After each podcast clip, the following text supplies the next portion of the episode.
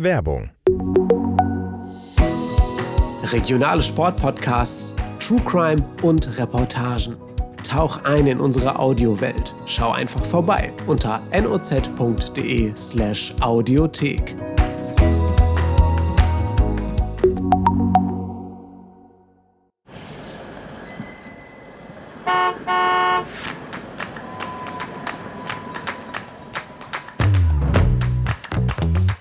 Das Pendler-Dilemma.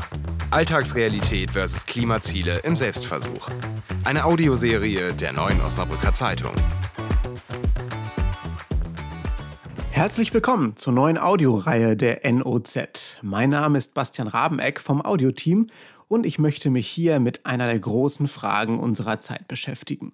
Wie können wir das Klima schützen und gleichzeitig unserem gewohnten Alltag nachgehen? Wie sollen wir täglich zur Arbeit kommen, wenn doch kein Bus vom Land in die Stadt fährt? Warum aufs Fahrrad umsteigen, wenn es doch keinen sicheren Fahrradweg gibt? Meine Kollegen und Kolleginnen aus der Redaktion haben den Selbsttest gewagt. Den Anfang macht Redakteur Jean-Charles Failly und der hat sich Folgendes für sein Mobilitätsexperiment überlegt. Hi, ich bin Jean-Charles Failly. Ich fahre heute mit dem Lastenrad von meinem Zuhause in der Nähe des Botanischen Gartens in Osnabrück am Westerberg in die Redaktion. Zwischendurch bringe ich meine kleine Tochter Frieda in die Kita auf halbem Weg und ich zeige euch, dass ich viel schneller bin als mit dem Auto. Früher stand mein Kollege Jean fast täglich im Stau auf dem Osnabrücker Wall. Das habe sich aber geändert, seitdem er sein Lastenfahrrad hat. Aber ist er damit auch wirklich schneller in der Redaktion als mit dem Auto?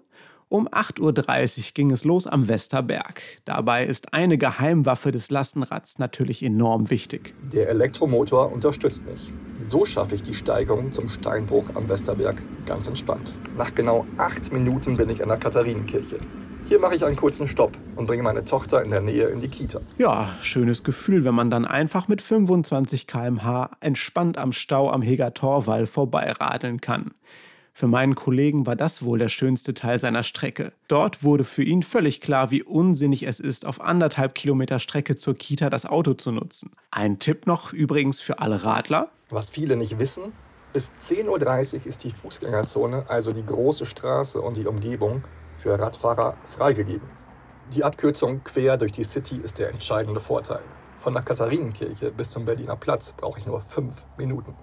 Und wie fällt nun das Fazit aus? Wir betrachten Fahrzeit, Kosten, Spaßfaktor und natürlich die Klimaverträglichkeit. In insgesamt 13 Minuten bin ich jetzt in der Redaktion. Mit dem Auto hätte ich gut und gerne doppelt so lange gebraucht. Mein Fazit, das Lastenrad ist schneller, günstiger, umweltfreundlicher und macht deutlich mehr Spaß.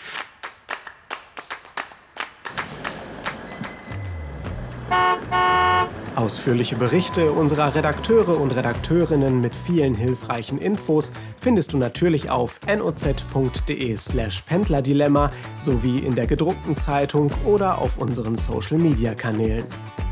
Wenn du selbst autofrei lebst und uns schildern möchtest, wie dein Pendleralltag in der Region Osnabrück mit Fahrrad, Bus oder Bahn funktioniert, dann berichten wir gerne darüber. Schreib einfach eine Mail an audio@noz-digital.de. Wir freuen uns darauf, von dir zu hören.